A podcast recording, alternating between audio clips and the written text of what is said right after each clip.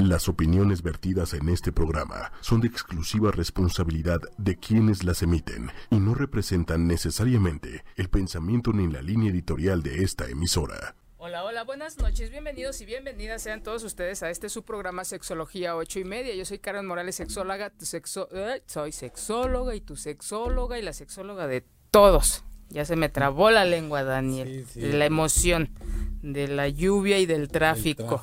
ah, está bien fuerte. Sí, nunca había hecho tanto tiempo como el día de hoy, pero ya estamos aquí para empezar un programa que hace mucho no hablaba yo de la pareja.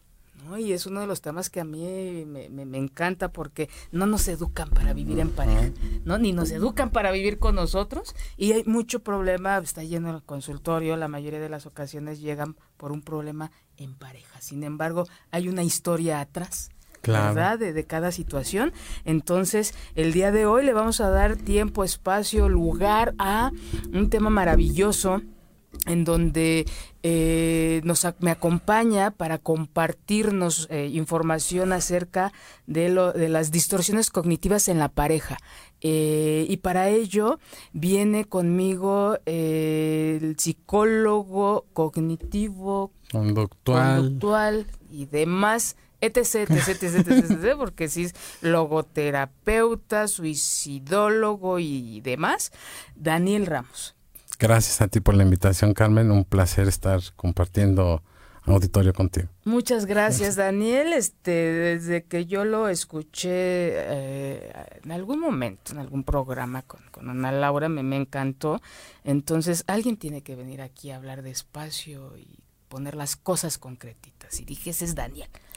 Porque hay tanto tema en la sexualidad y en la pareja que, bueno, a veces no, regularmente no nos alcanza el tiempo, pero hoy, este, pues bueno, vamos a, ver qué significa esto de las eh, distorsiones cognitivas eh, eh, en la pareja. El tema nos lo sugirió muy acertadamente Daniel y, bueno, vamos a empezar por qué es, a qué se refiere con distorsiones cognitivas. Veremos un poquito esto de, de, dónde viene la, la relación de pareja, si nos lo cuestionamos, que es algo que a mí me encanta compartir con, con, el público, eh, que a veces nunca nos cuestionamos qué significado tiene para o para qué quiero estar en pareja, ¿no? Sí, o cuál es la finalidad de, de estar juntos, ¿no? Sí, o, o, tenemos claro la, la separación, pero casi nunca el principio.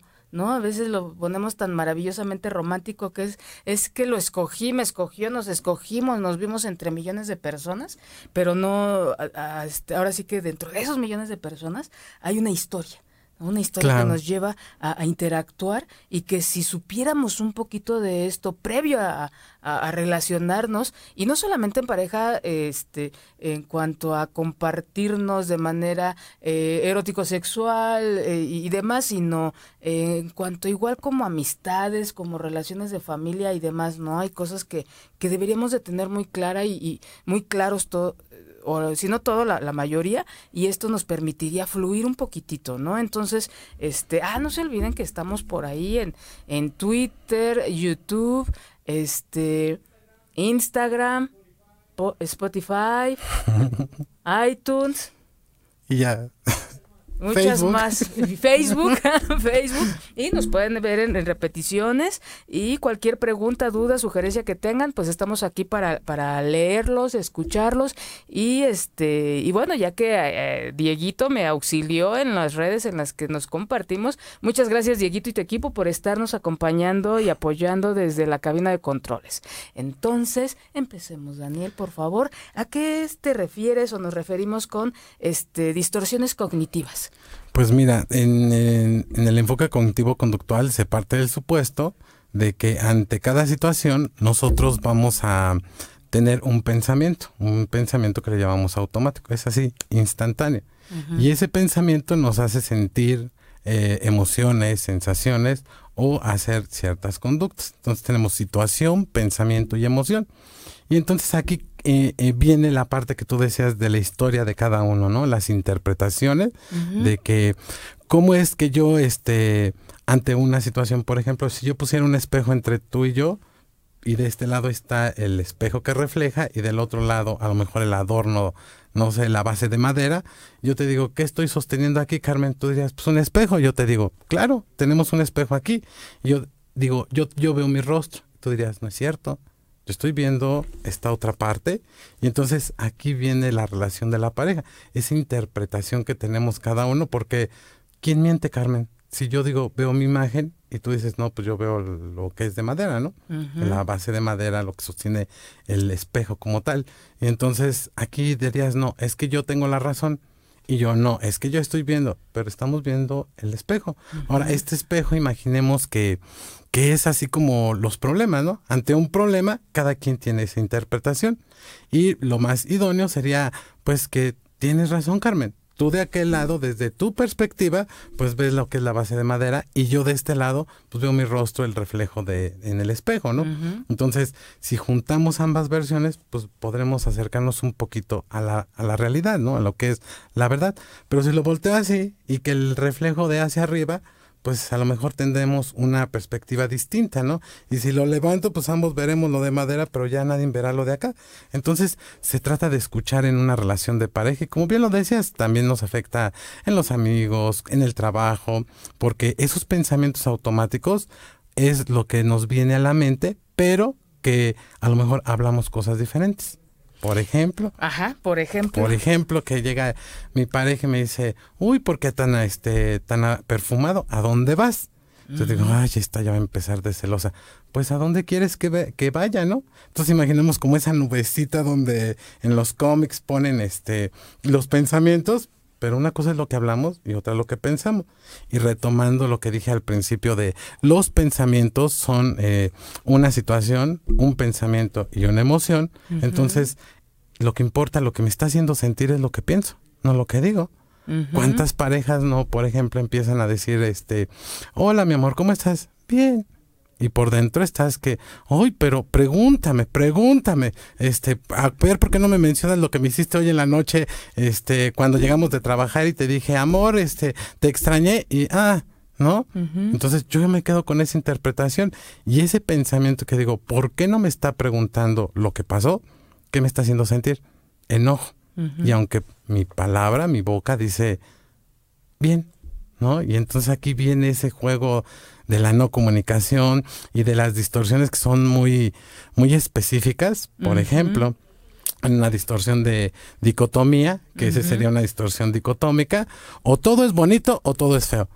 Oye, amor, hoy te amo, este, maravillosa la cena que me preparaste, estoy muy feliz. Media hora después, porque le cambió la televisión. ¿Por qué le cambia? Siempre es lo mismo, ya no te soporto. Entonces dices tú, ¿qué onda?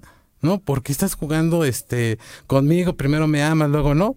Pero entonces ahí vemos una distorsión cognitiva que se llama la dicotomía, ¿no? Porque o es muy bueno o es muy malo. Dicotomía y excluyente, porque entonces cuando ahorita que, que, que nos enojamos, ya no te amo. O sea, a veces llega esa información, ¿no? Que, y creo que es esas creencias que no nos ayudan mucho al vivir en pareja.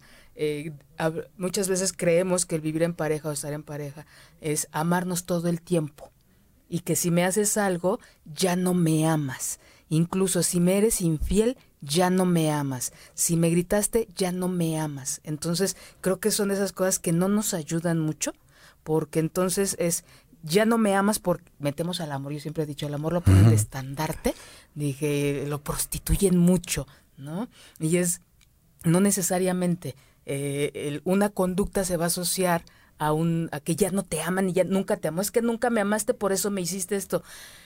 Y vienen ahí como una serie, se van sumando pensamientos, este, uh, pues nada, propositivos, muy dolorosos, que es aquí donde empieza esta parte que dices, ¿no? El pensamiento, y hay una conducta, un pensamiento y ese pensamiento se desemboca en una emoción.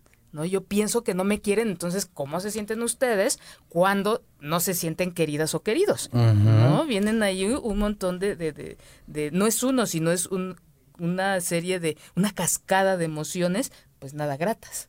Por ejemplo, aquí también viene, este, este es uno, este es uno, el, dicotómico, para ahí, el catastrófico. Por ejemplo, un catastrófico es cuando ya la, la pareja está en, en, una terapia como tal y, y dicen, es que esto no va a funcionar entonces es, pues es la primera sesión y que te hace pensar que no va a funcionar, ¿no?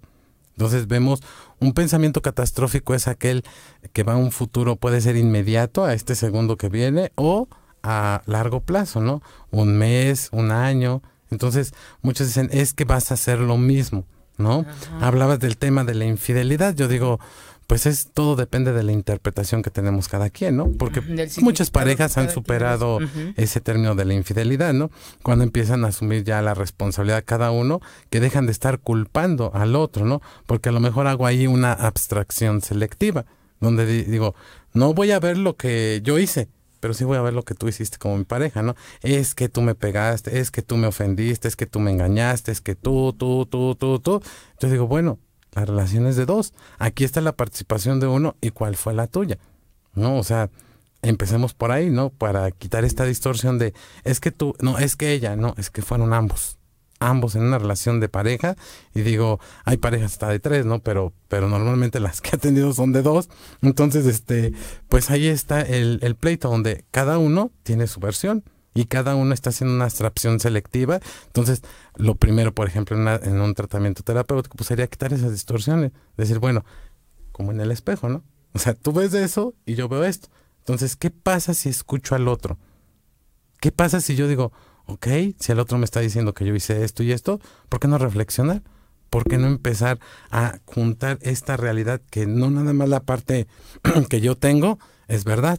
O que porque el otro ve cosas diferentes, entonces yo me siento loco, estoy mintiendo o qué pasa, ¿no? Porque por eso empezamos este, a discutir en pareja. Me aferro tanto en esta abstracción selectiva tú hiciste esto y yo hice esto otro, entonces este ya estoy asumiendo una responsabilidad, pero si nada más hago la abstracción selectiva, eres tú. Y por tu culpa, por esto, por esto, por esto, y empiezo a enumerar cosas, y pues entonces viene el pleito de la pareja, ¿no? Viene el otro catástrofe, no, es que esto no va a funcionar, es lo mismo. Y si veo lo dicotómico, entonces empiezo a decir, un día, creo que estamos bien, todo está en orden. Y de repente este, pasa algo en la casa y es, no, es que es bien mala, es bien malo, es que por qué pasó esto, por qué hizo esto.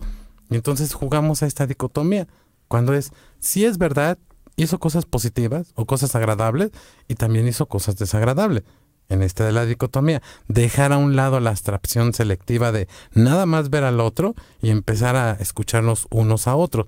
Y también la este de lo que hablamos también fue de abstracción, de la dicotomía y de lo catastrófico. ¿Qué te hace pensar que no va a funcionar? Porque entonces, eh, digamos, si nos centramos en la realidad, pues al menos están haciendo algo diferente, ¿no? Ya no están acusándose uno a otro, peleando, agrediéndose sino están este, en un tratamiento terapéutico, donde por lo menos algo van a aprender, ¿no? Y que el objetivo es escucharse en, este tono de pareja, ¿no? Imagínate en una relación sexual donde, hablando del tema del sexo, que tú decías, no, no hemos tocado la sexualidad, pero también, porque entonces es, ¿le estará gustando? ¿Sí lo estará disfrutando mi pareja? Uno como hombre. Y ella, ¿y sí estará pensando en mí? Entonces, ¿qué onda? Pensar eso en una relación íntima, ¿qué te hace sentir?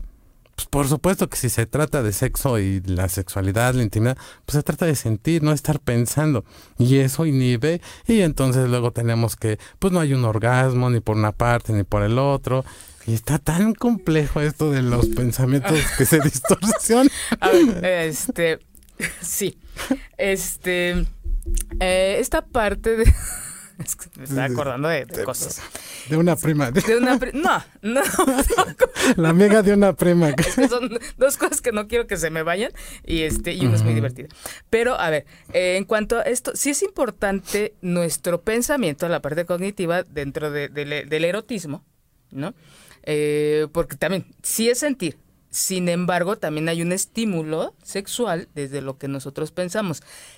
Pero si pensamos en que si le gusta o no le gusta al otro, cuando dejamos de... que esos ah. pensamientos se dirijan hacia estos estímulos que nos pueden generar una excitación y nos enfocamos a lo que el otro esté sintiendo o la reacción del otro o, el, o mi chamba en el, en el impacto en la otra persona, entonces ahí sí ya no funciona el asunto, ¿no? Pero si pensamos en que no, sí, me siento, uh, este, no sé Uh, que, que, le gusto, que, que, le gustan este mis, mis nalgas, mis, ajá, eso. Entonces ahí va cambiando. Pero sí es importante esta parte del estímulo de que estamos pensando a la hora de estar en intimidad, ¿no? Sí es importante. Lo otro, entonces, a ver, estas este, eh, distorsiones cognitivas, mencionas tres. Una es estos pensamientos catastróficos, en donde, para concretarlo, eh, ¿qué sería? Pensar que esto no va a funcionar, pensar cosas negativas en relación a lo que estamos viviendo. A futuro. Tiene esta característica que es este, catastrófico, o sea, que va a acabar mal. O sea, tú que esto no tiene remedio. Ajá. Carmen, ahorita que salgamos, este, yo creo que ya no hay tráfico. Un pensamiento catastrófico ahorita. No, ¿cómo crees? Si sigue lloviendo, va a haber mucho tráfico. Te digo, a ver, Carmen, no podemos ver el clima, no sabemos este, en este momento si está lloviendo, cómo está ya el tráfico, a lo mejor ya se desahogó. No podemos dar algo por hecho que no sabemos, porque entonces estamos compitiendo contra la realidad. O, por ejemplo, sería, no sé, esta parte, no sí sé, esta parte de, en, pareja, ¿no? Um, algo así como, híjole, mis, las mujeres de mi familia, todas, el primer eh, embarazo, eh, abortan. Ajá, Entonces tengo miedo a que embarazarme o ya sé que mi primer embarazo va a terminar en un eh, aborto. Ah, eso es un pensamiento catastrófico, ¿no? En que eso va a terminar mal. Pensar en que me van a dejar a los cinco años porque todas las mujeres de, mi familia las han dejado a los cinco años, ¿no? O, en, en que me voy a casar con, con alguien, con un borracho. ¿no? Porque las, todas mis hermanas y hasta mis hermanos se han casado con gente que le encanta el, el trago. ¿No? esto es un pensamiento catastrófico. Así es. Que no nos ayuda a, pues, una vida en pareja. ¿Te suena a un pensamiento catastrófico, Daniel, el casarnos para toda la vida? Digamos que, pues, ahí no sería catastrófico. ¿Sabes por qué? ¿Desde dónde lo veo? Porque, porque eh, digamos que pensamiento catastrófico para, para, digamos, para uso más común que sería una creencia. Esta creencia yo es una reflexión mía, por eso la, pongo aquí en, la mesa. Nos limita. Yo creo que nos limita como personas porque es, híjole, pues ya es tu cruz, pues ya escogí este y va a funcionar. Y a veces nos forzamos a que esto funcione. Y, y no, a veces dejamos de hacer lo que tiene que hacer, lo que tendríamos que hacer de, de, de actualizar acuerdos, de, de, de, este de no sé, de demostrar lo que irse conociendo nuevamente, actualizarse, ¿no? Porque lo, porque yo creo que ya cuando tienes algo que crees que va a suceder, dejamos de hacer cosas, dejamos, incluso hasta puede ser una presión, porque creo que se pierde incluso espontaneidad. Yo creo, yo, yo, yo, que sí, lejos de que sea algo que motive como, como pareja, puede llegar a ser nocivo por lo que podemos dejar de hacer o por presionarnos a, hacer eso, incluso tolerar cosas. Este tipo de pensamiento de para toda la vida, te decía, no es catastrófico, es un imperativo. Si es un tengo que o debo de. Y yo digo, ¿por qué tengo que estar toda la vida, no? O sea, Ahí desde, es que tengo que este, cargar con mi cruz, no me lo decías. Ajá. Entonces tengo que cargar con mi cruz. Yo digo, ¿y quién te está obligando? Entonces es como una traición a uno mismo. Porque entonces pareciera que no eres tú el que está decidiendo eso. Tengo que cargar con esta cruz. ¿Por qué? Porque así es, porque así me lo enseñaron. Y entonces no es que yo lo crea, no es que yo quiera, simplemente es tengo que o debo de. Para eso yo, por ejemplo, les digo, generarnos un pensamiento alternativo común. Quiero o me conviene, ¿sí? Quiero este, estar con esta persona el resto de mi vida. ¿Quién lo está decidiendo? Y hablamos de la responsabilidad y de estar centrados en la realidad. Un este, un me conviene, ¿por qué? Pues porque me da buen trato, porque lo quiero, porque me respeta, porque ta, ta, ta, y se va sumando, se va sumando cosas agradables o positivas. Pues entonces digo, termino convenciéndome yo, pero no es porque tengo que. Y nos podemos dar cuenta en nuestro actuar del día a día ay, es que tengo que ir a trabajar. Yo te digo, ¿quién te obliga a ir a trabajar? Es que tengo que ir al programa con Carmen. O sea, ¿quién me obliga? No, ¿eh? sí, pues quedamos porque gracias por la invitación. Sí, eso fue un acuerdo. Pero yo quiero y tú también, este, o te obligaron a que me invitas. No, no, una lana. Yo te di una lana. No, o sea, pero, pero es así las decisiones que tomamos y que no es un tengo que o un debo de. Ahí está el imperativo. No, es que tengo que hacerlo por mis hijos. Por, o sea, como porque te estás obligando. ¿Quieres hacerlo por ti? ¿Te conviene hacerlo por ti? Y ahí es cuando freno, ¿no? Como referee no este que permita que se estén agrediendo, sino este, a ver, ¿cuál es tu perspectiva? Digamos que soy como el intérprete, ¿no? A ver, mira, él está diciendo esto que, que tú no ves, ¿no? Esto está, y ella está diciendo esto que tú no estás viendo. Tienen ya ahora cada quien parte de la, este, digamos, percepción de cada uno, sí, ahora complementenlo. ¿Por qué? Porque esto es este un tratamiento terapéutico. Uno que identifiquen sus pensamientos distorsionados y la otra que empiecen a establecer una comunicación y que yo pues me quite para que ya no sean unas personas dependientes a mí, que eso va enfocado el tratamiento, ¿no?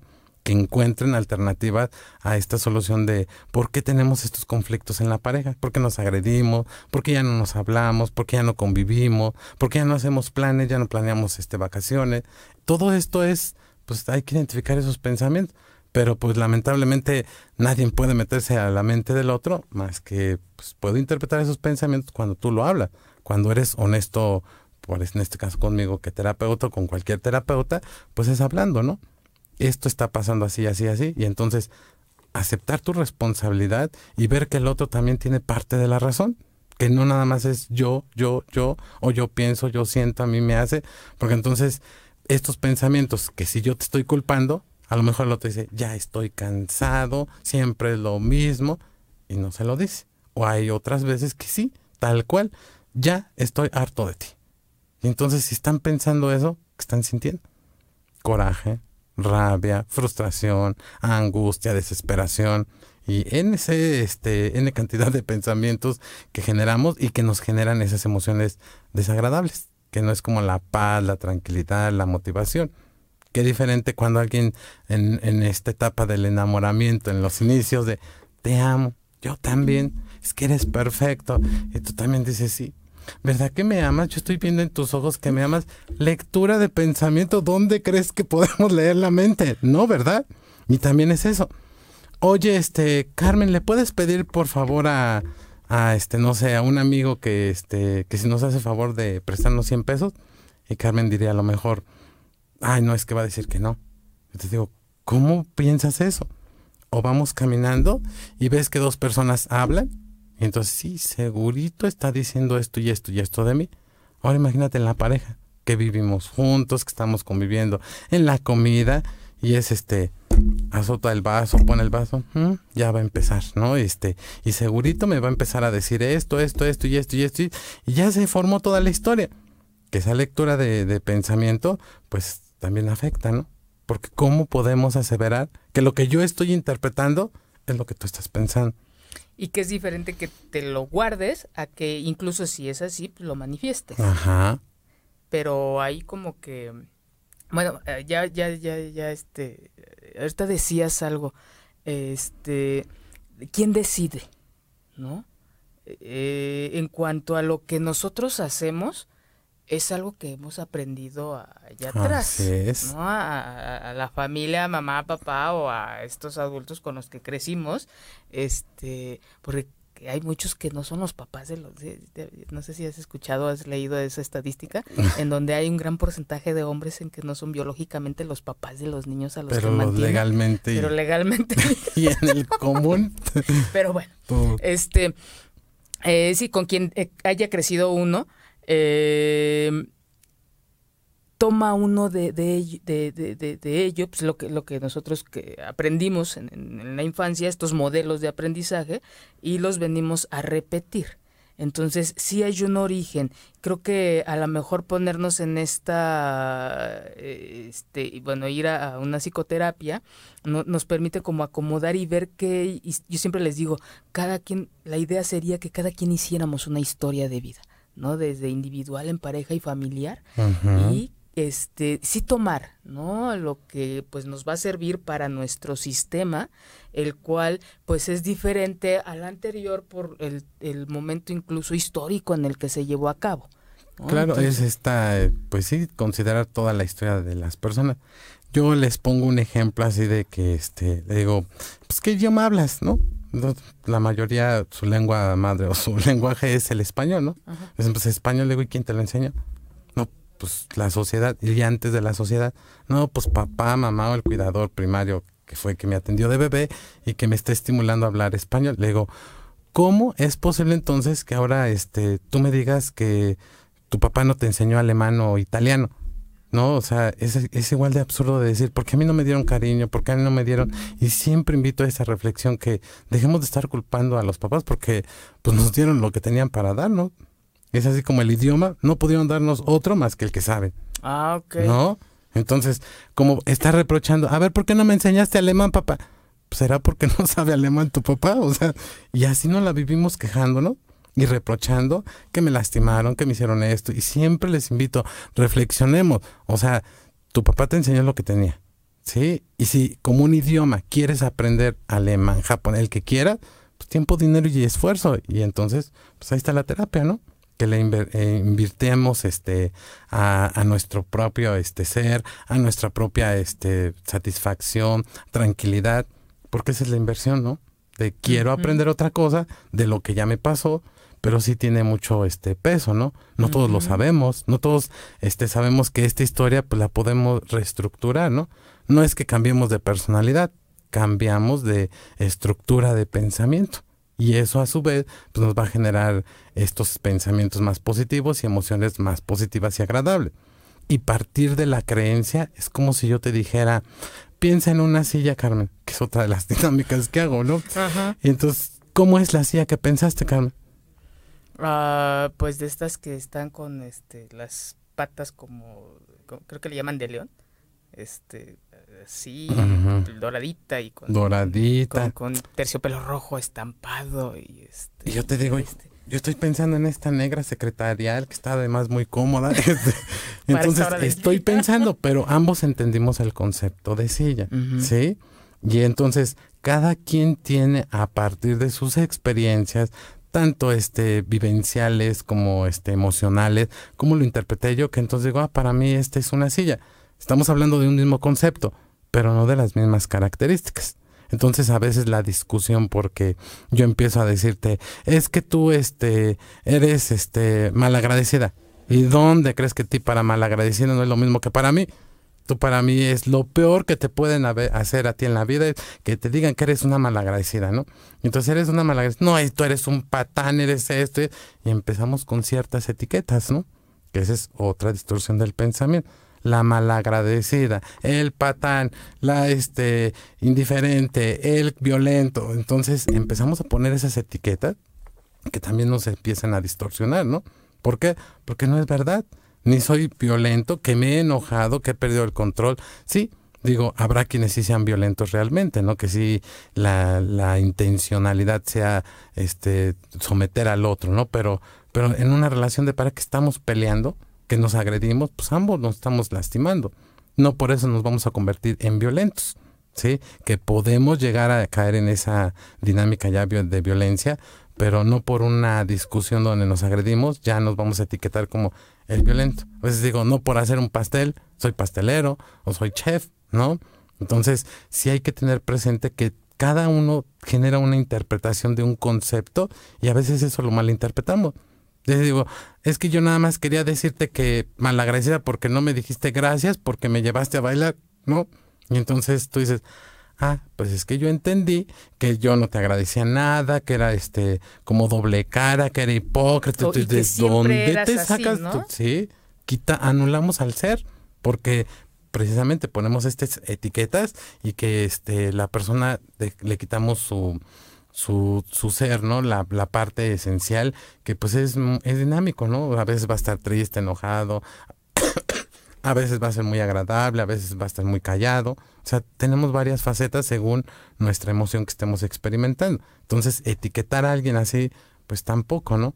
Entonces, Fíjate cómo esto, ahorita que lo, que lo hablas así tan eh, este concreto, eh, es bastante eh, sencillo de entender y lo, lo traslado al contexto, contexto sexual, que era lo que mencionamos hace ratito, y creo que se complica más, ¿no? Porque por esta idea de que a veces eh, cuando se inicia la relación de pareja o cuando se casa uno, no hablamos de del dinero, no hablamos Ah, de, no de- de sé. la organización, no hablamos de muchas cosas, ¿no? Digo, muchas cosas se van así se dan conforme la convivencia, pero sí creo que hay otras que se tienen que hablar y entre ellas es la lana, ¿no? Eh, y, no se habla y es uno de los principales generadores de conflictos.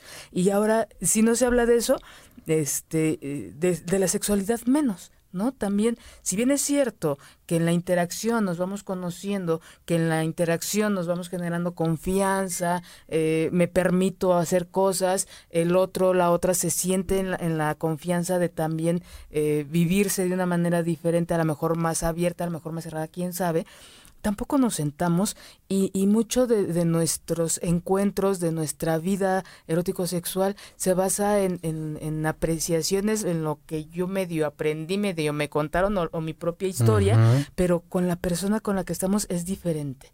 ¿no? Y, y a veces este, damos por hecho, ahora que eh, este, muchas creencias basadas en que el hombre debe generar, ¿no? Eh, el placer de, de, esta creencia de que el hombre siempre está dispuesto, y, y la, la, la, mujer este, eh, es como receptiva. Sin embargo, cuando no, por, por poner un ejemplo muy básico, cuando no se lleva a cabo estos roles, entonces nos salimos incluso de lo que creemos que es y empezamos a señalar. ¿No? O a limitarnos y utilizar nuestros encuentros con fines reproductivos y, nos perdemos en que esta parte es tan importante para conocernos, para fortalecer esto. Imagínate si, si, nos comunicáramos, si habláramos desde lo que tú dices, de lo que yo hago, pienso y siento en la sexualidad.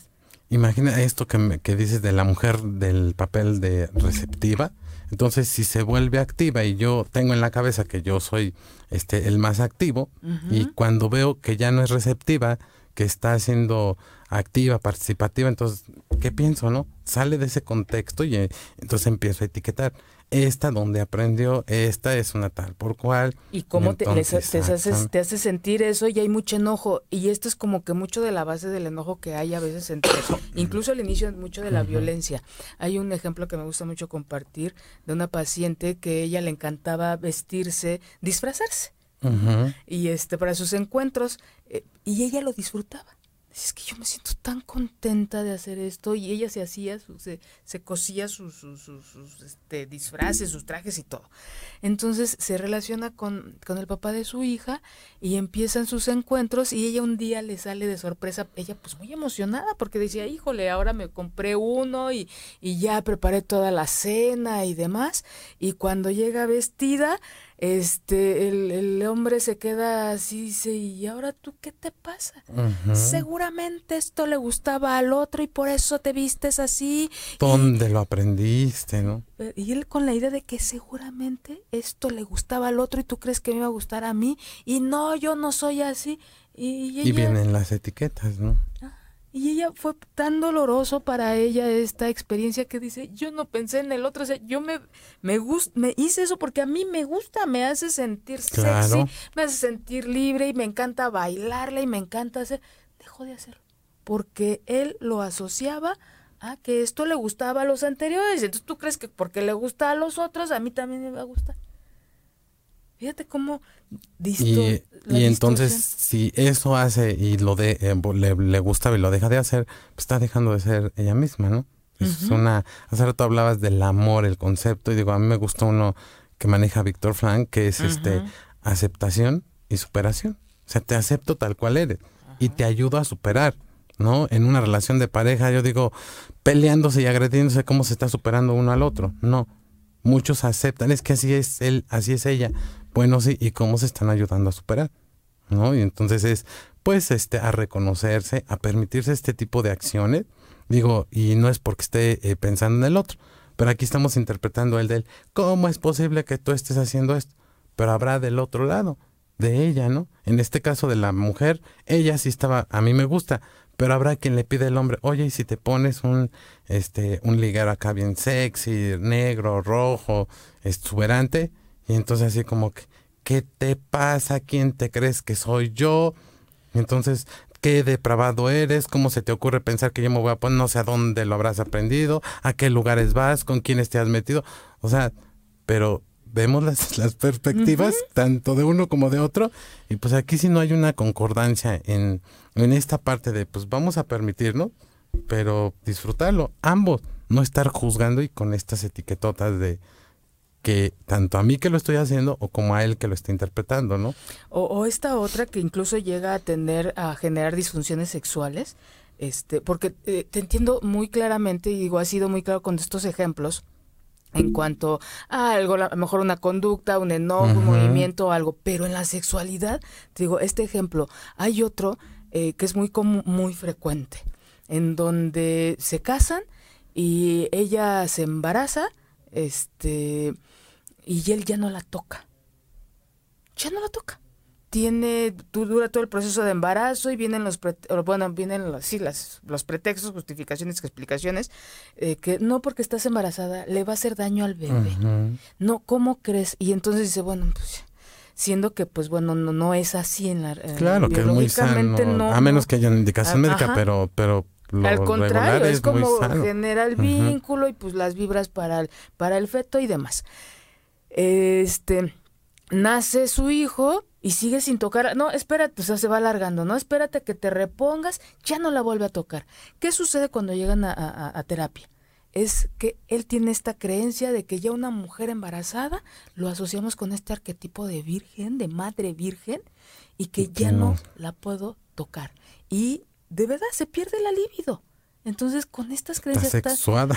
sí, tan profundas, Daniel, porque te digo, entiendo la otra en la dinámica diaria, dices, bueno, pero ya cuando es algo, bueno, no, no quiere decir que el otro no sea profundo, pero aquí en la sexualidad, te digo, llegan a un grado de, y parejas de 25, gente muy joven, que con estas creencias es que ya no, porque, digo, ya trabajando más a fondo es, ya no, porque ya tiene un hijo, ya es la madre de mi hijo, ya es mamá, ya deja de ser pareja para ser madre, y es trabájale ahí y viene ahí una distorsión del pensamiento muy clarita, ¿no? Sí, que la etiqueta, como dices, la virgen, ¿no? O sea, la intocable, la que no puedo sentir atracción, estimulación, ¿no? Porque ya la puse en este contexto, en este pedestal de, pues eres intocable, ¿no? Porque estás embarazada. Claro, y de que a veces la sexualidad la eh, eh, encasillamos o la dejamos en esta área de solamente para fines reproductivos y nos olvidamos de esta parte social, de esta parte psicológica y del continuo que no solamente es para fines reproductivos, sino pues como parte de, del ser humano, ¿no? Y fíjate, aquí te he hablado de los pensamientos automáticos, que es lo inmediato, pero ya trabajar a un nivel más profundo de pensamiento, pues es llegar a estas creencias, ¿no? Por ejemplo, si yo este, luego les digo a los pacientes de, eh, ¿eres un árbol? Y me dicen, ¿cómo que soy un árbol? No. Le digo, dame argumentos, ¿por qué no? Pues porque no tengo raíz, no tengo este hojitas, no tengo este tronco. Y me empiezan a describir un árbol. Y entonces yo digo, ¿qué tienes aquí? Pues un árbol, estás pensando en un árbol, porque si yo esperaría que si tú sabes que eres una persona, que eres una persona, descríbeme una persona pienso, razono, trabajo, colaboro, este, no sé, tengo objetivos, planeo, o sea, sí tengo estas características de persona, camino en dos pies, o sea, pero no estoy pensando en el árbol porque entonces vuelvo a preguntar, ¿es un árbol? No. ¿Por qué no? Porque no tengo ramas, no tengo tronco y digo, sigues teniendo eso en la cabeza. Entonces imagínate, si yo pienso en este concepto de árbol, pueda tener tronco, hojitas, este, que hasta nido de pájaros, no sé X cosa, ¿no? Pero entonces, ¿qué pasa cuando yo me, cómo me pienso como persona? Imagínate que en esta parte de lo que hablábamos de la mujer que la están viendo como una, una este, virgen, que es intocable, ¿cómo lo interpreta ella? ¿No sirvo? A lo mejor no lo dice, pero es no sirvo. Y entonces no sirvo, no me quiere, no sirvo para nada, fracasé como mujer, solo me quiere por los hijos. Me está describiendo un concepto que tiene de sí mismo y que a lo mejor es no sirvo para que me amen. Sí, una creencia central, que ese sería un concepto ya muy a profundidad y que eso se trabaja también. ¿Y cómo lo sigo? Pues por las líneas de pensamiento que me dan. ¿Qué piensas de ti misma si tu esposo te rechaza porque eres este vir, porque eres estás embarazada y no te quiere tocar? Pues que no sirvo. Y si no sirves, ¿qué piensas de ti misma como mujer? Que fracasé, que ningún hombre me va a querer, que no sirvo para ser amada. ¿Sí? Y entonces se activan estas creencias que ojalá fuera de la pareja, pero la verdad es que no. Viene desde un pasado, como decíamos, que te enseñaron cuando eras pequeño, ¿no? Y a veces ni siquiera es que te digan no sirve. Un ejemplo claro es así como cuando te llega tu mamá y te dice, ay, otra vez te pusiste los zapatos al revés. Y a lo mejor uno piensa, qué tonto soy. Y tu madre jamás te dijo tonto. Pero ¿quién se está formando ese concepto de tonto? Yo que me pienso tonto, yo que tengo este, soy tonto porque no me abroché los zapatos, soy tonto porque se me cayó la leche. Y aunque los papás jamás pusieron esa etiqueta, es mi interpretación y me lo vengo arrastrando. Entonces, Pero si hay, si hay un si hay un lenguaje ahí implícito. Te digo porque yo utilizo un de- desde otra perspectiva, este eh, un ejemplo muy parecido, ¿no? De cuando hay dos hijas y una es este es mi hija la inteligente y mi hija la bonita. Y entonces, ¿qué es lo que llega? La tonta y la fea. El fondo, Las etiquetas. Sí hay un fondo, creo que sí hay, un- sí hay a veces este fondo buscando a lo mejor la, esta parte integral o complementario, de que no solamente eres algo y te lo dicen, sino te, pues sí, en ese momento verbalmente eres la bonita y la inteligente, pero en la conducta y en muchas otras acciones es llega, llega a, a sentirse la fea, la, la, la tonta, ¿no? Este, Sí. Te digo que no es directamente, porque si lo tomáramos directamente, a veces eh, est- estas dobles mensajes, ¿no? Que, te digo una cosa, pero te estoy demostrando Así otra, es. ¿no? Qué complicado, ¿no, Dani? Sí, digamos, aquí se trata de ir la ley de la congruencia. Lo que pienso, lo que digo y lo que hago. Porque a veces yo me pienso que soy la fea y me comporto como si no me importara, ¿no? Como la bonita, como sí, sí soy bonita. Y lo digo, además lo digo, pero yo no me la creo, ¿no? Entonces, pues por mencionar uno, Marilyn Monroe, ¿no? Que tenía esa dificultad, ¿no? Que era guapísima, ¿no? Una mujer que admiro mucho, este, digo, ya no está, pero, pero muy guapa y que pues no se la creía. Sí, por eso pues, terminaba mal, se drogaba, por, por su historia de vida, ¿no? Cómo era que creció y pues al final, aunque ella lo dijera, aunque ella se comportara, acuérdense, Y que todo el el, mundo lo- pensamiento es lo que nos hace sentir. Y entonces, pues tú podrás decir que estás guapísima, que no te importa, que eres mejor que todas, pero no te la crees. Entonces ahí está la distorsión. Y el no creerte así, ¿cómo te hace sentir? Triste, frustrada, enojada, más allá de la realidad, ¿no? Y, y- de aquí viene esta parte de, de compensar, ¿no? A lo mejor no tengo esto y hago lo otro para ir más o menos. Eh, Sí, la compensación que a lo mejor me focalizo mucho al estudio, ¿no? No, este, que, pues porque yo me creía tonto, entonces ahora voy a ser un estudiante destacado. Sí, porque como lo tengo en la cabeza, no soy tonto, no soy tonto, yo digo, no piensen en un limón. ¿Qué pensaste? ¿No? Y dicen, ay, pues sí, se me vino a la mente el limón. Pues te estoy diciendo, no pienses en un limón. Entonces, no soy tonto, no soy tonto, quítale el no. ¿Qué te queda? Soy tonto, soy tonto, soy tonto. No soy fea, no soy fea. Entonces, ¿qué te estás diciendo? Sí, no soy una y palabrotas, porque, pues digo, por respeto a tu público y a ti, no los digo, pero hay palabras y es lo que lo saco en sesiones, escúpelo. O sea, dime realmente qué es lo que piensas de ti. ¿Qué es lo que estás pensando en este momento? No, pues que soy este, ta, ta, ta, y pues a veces son groserías muy despectivas hacia uno mismo. Pero ese es el concepto que tenemos como personas.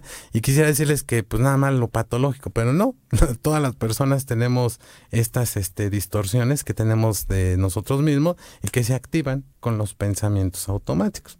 En el tráfico vamos caminando, se nos atraviesa este, ¿sí? Y ya, ah, no, me enoja. ¿Pero qué pensaste? ¿Por qué te enojas? ¿Cómo controlas ese enojo? ¿Cómo lo canalizas?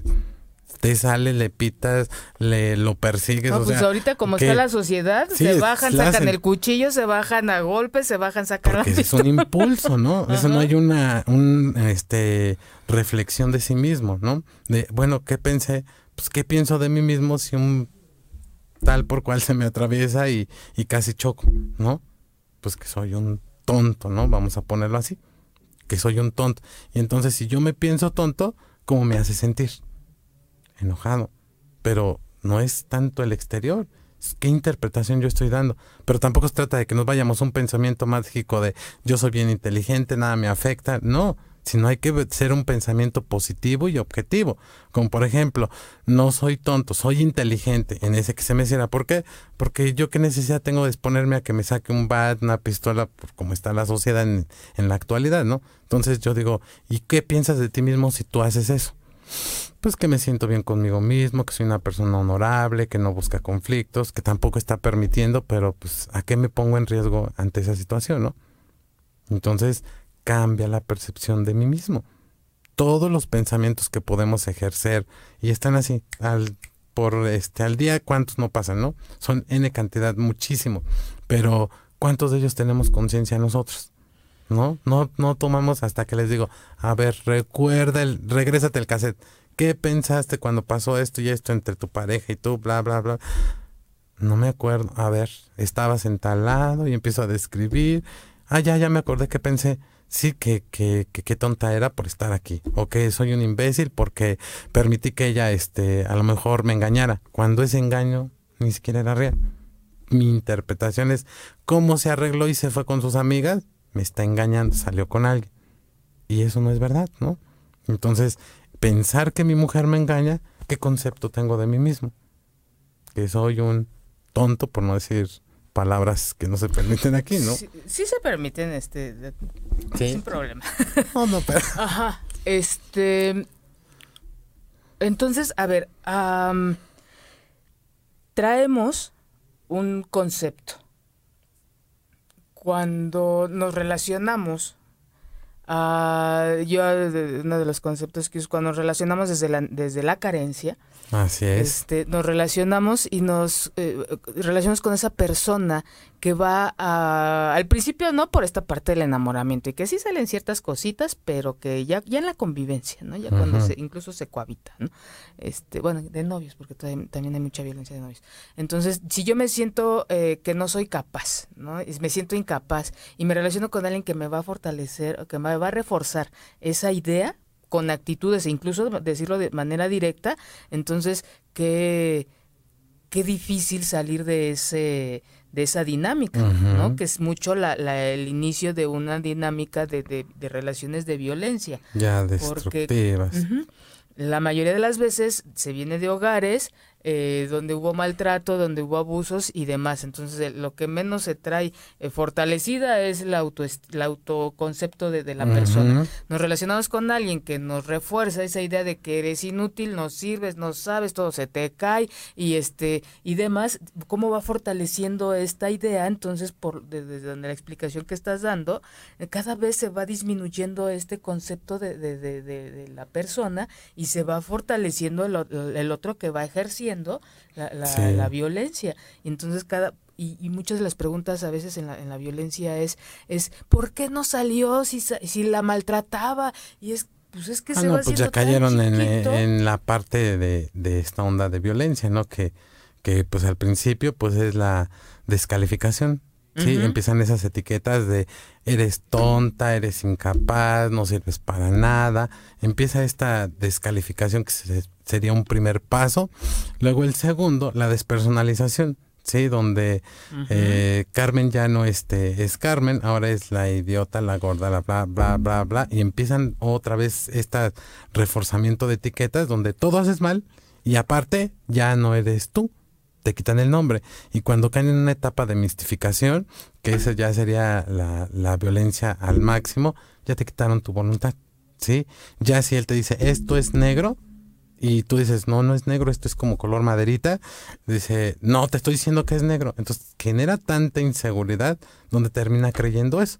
Y eso lo puedo ver cuando hablo con la persona violentada, cuando me dice, este, yo le pregunto, oye, este, ¿qué piensas de ti? ¿No? O qué hiciste o qué piensas de esto que estás viviendo. Es que fulanito dice que yo soy. Es que fulanito... Y ya no es su opinión propia, ¿me explico?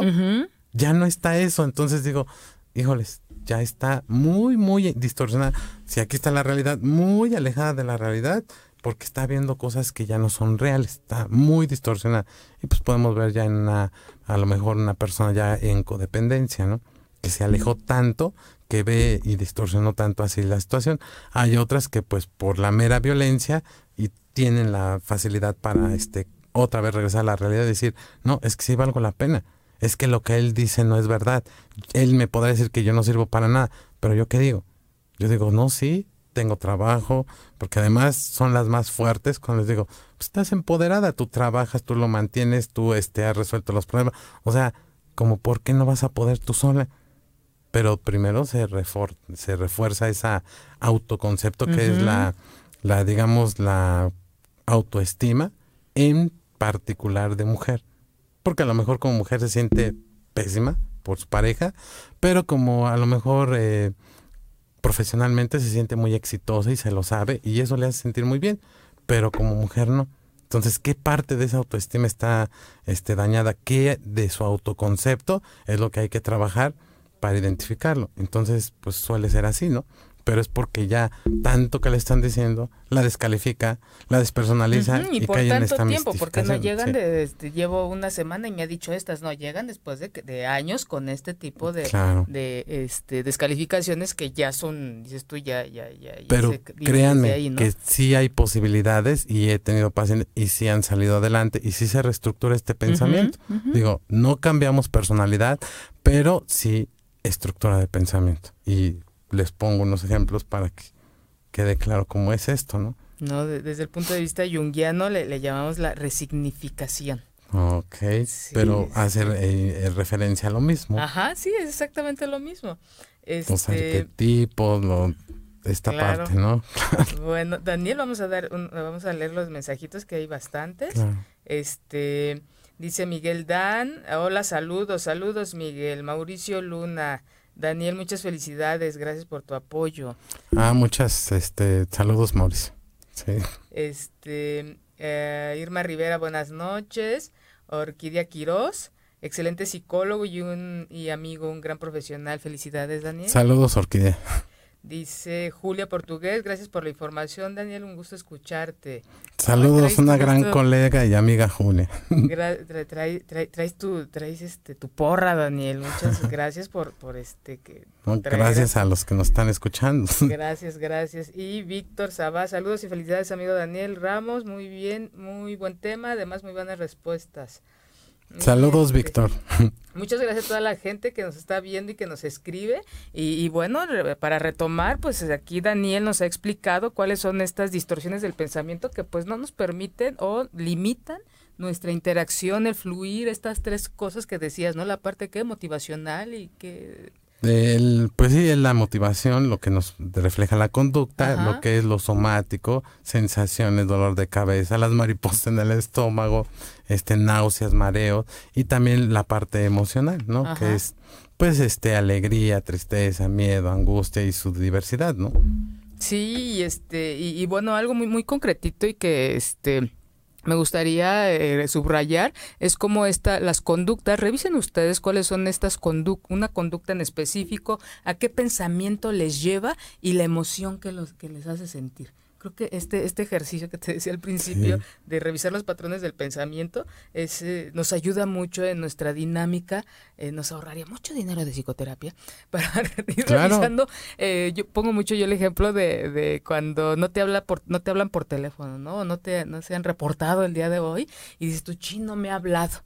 ¿No? ¿Qué es lo que piensan? muchos piensan en, híjole, está con otra ya se fue, en no sé qué, y si es viernes, ya se fue con los amigos y no me avisó. Entonces, vean qué es el significado del que no les envíen mensaje, qué es lo que ustedes piensan y al pensar eso, ¿qué sienten? Y que sería lo ideal comunicarlo, ¿sabes? Yo pienso que tú estás ta, ta, ta, ta, ¿no? Todo lo que estoy este, imaginando y a lo mejor es no, simplemente este hubo tráfico, me fui este a casa de un amigo, pasé a tomarme un café, una cerveza, o sea, y entonces es, ah, es que yo todo lo que imaginé, ¿no? O sí, porque muchas veces dicen, este, sí, sé que te enoja que no te avises, sin embargo, si te aviso también te enoja y dejo de ir.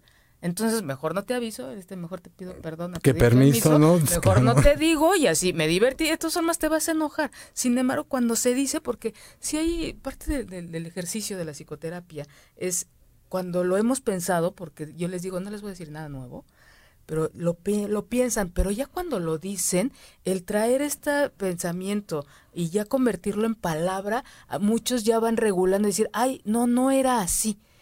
creí que era más exagerado, o sea, empiezan a darle como el, el un valor uh, proporcional a lo que Hay está estas sucediendo, distorsiones ¿no? de maximización, que es agrandar aquello pequeñito y lo minimizar, que es cualquier logro. Ah, hoy fíjate que hoy me encendieron. Ay, eso cualquiera. ¿No? Entonces, eso, este, hoy fíjate que te preparé con cariño la cena, o mira, te traje unas flores, y es "Mm, para eso. Entonces, minimizamos o maximizamos, que también es de algo tan irrelevante como, es que ve cómo me torciste los ojos así, ¿no? Dicen mucho, o cómo me torciste los ojos, digo, ¿cómo se tuercen los ojos? Pero así como, así, así, ¿no? Que hace los ojos arriba. Y entonces te digo, dice, y él, me torció los ojos, entonces eso no se lo perdono, ¿no? Entonces, por algo tan simple, oye, ¿por qué me estás haciendo ese gesto, no? Entonces me incomoda o me desagrada o preferiría que en lugar de eso, pues me dijera, sabes que no te creo, estoy en desacuerdo. O sea, no hay como la comunicación. Y aquellos que creen que la psicoterapia es este nada más para los que tienen problemas así muy graves o patologías, pues no. La psicoterapia es incrementar la calidad de vida de las personas y que este aspecto de incrementar la calidad de vida, pues a cualquiera. Si tú tienes un estatus estable, motivacional, pues adquieres más herramientas que te van a ayudar para continuar en esa estabilidad. Y no hasta que realmente te veas involucrar en un problema y lo necesites. O te manden, ¿no? A veces yo pongo esta parte del ejemplo, este, como si tuviéramos una cajita de herramientas, donde está el martillo, el serrucho, este, eh, Desarmador, todo eso. Ajá. Te digo, Carmen, necesitamos clavar un clavo en una pared de concreto. ¿Qué herramienta necesitamos? Dice Carmen, pues no sé, creo que este, y saca el desarmador y le empezamos a dar, pues ¿cómo crees? ¿No? Y ahí estamos los dos con el desarmador, pues no vamos a cubrir el objetivo. Y digo, la verdad no lo creo ni con días y días a lo mejor, pero no lo creo. Entonces me fastidia y digo, no sirve. Agarro el serrucho o un cuchillo y le quiero dar al clavo y, y en lugar de darle al clavo ya me estoy lastimando. Y dices, no sirve, nada de esto sirve. Le digo, no, lo que pasa es que no sabemos para qué sirven estas herramientas este, terapéuticas, ¿no? Porque, pues digo, ahí tienes muchas herramientas. Hay quienes les digo, tienes un buen de herramienta, algo que se llama resiliencia, que has pasado en cantidad de cosas, pero la verdad es que no la sabes utilizar. Agarras y sacas y sacas por ensayo y error hasta que le atinas dices, y no hay como decir, ah, necesito clavar un clavo, el martillo y se usa así. Entonces, qué fácil sería esto. Entonces, eso sería una este enfoque psicoterapéutico y pues que va canalizado a incrementar la calidad de vida. Y si tienes estas herramientas, pues te vamos abasteciendo de más. Porque no nada más con martillo, a lo mejor llega alguien más sofisticado. Yo con taladro y taquete y mira, me ahorro mucho trabajo, ¿no? Y tiene razón. Entonces, Oh, y otra maravillosa, ¿no? Ahorita qué, qué bello ejemplo pones. Este, y otra, a veces no, no, no te toca a ti, a veces le toca a alguien venir a hacer el hoyo, ¿no? Y también se vale que pase. y Pásale, ¿no? Y que se la ¿No? vive desgastando, pero es porque no sabemos con qué contamos. Entonces, pues yo los invito igual que siempre una introspección, una reflexión, pues nos va a ayudar a conocernos y entonces a saber con qué contamos y poder afrontar las adversidades que se nos presenten en la vida, ¿no?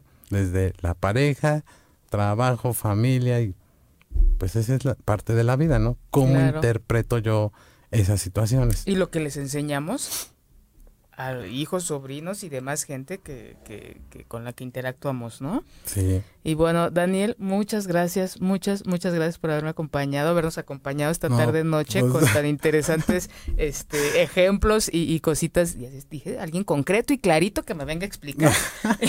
Eras el bueno. Muchas gracias y gracias a tu público también. ¿En dónde te encuentran, Daniel? Yo estoy en, en Ciudad Neza y en la Colonia del Valle. Ujú, Sí. ¿Tienes redes o algo para compartir? Y Pues que se en puedan, Facebook este, como Daniel Ramos, ahí. Bueno, cualquier eh, consulta, eh, este, ya otra vez, eh, este, psicólogo cognitivo-conductual, suicidólogo, logoterapeuta. Tanatólogo, es- Sí. también me, me desenvuelvo en otros este ámbitos. Ajá. Y según el caso, pues es lo, la herramienta que necesito, ¿no? Ok. sí, sexólogo. Muy bien, Daniel. Sí, Muchas gracias y este, No, espero que no sea la primera vez. Gracias a ti, Carmen. Gracias, un gusto, un verdadero Un- placer y a todos a Un rato ustedes. muy ameno. Sí.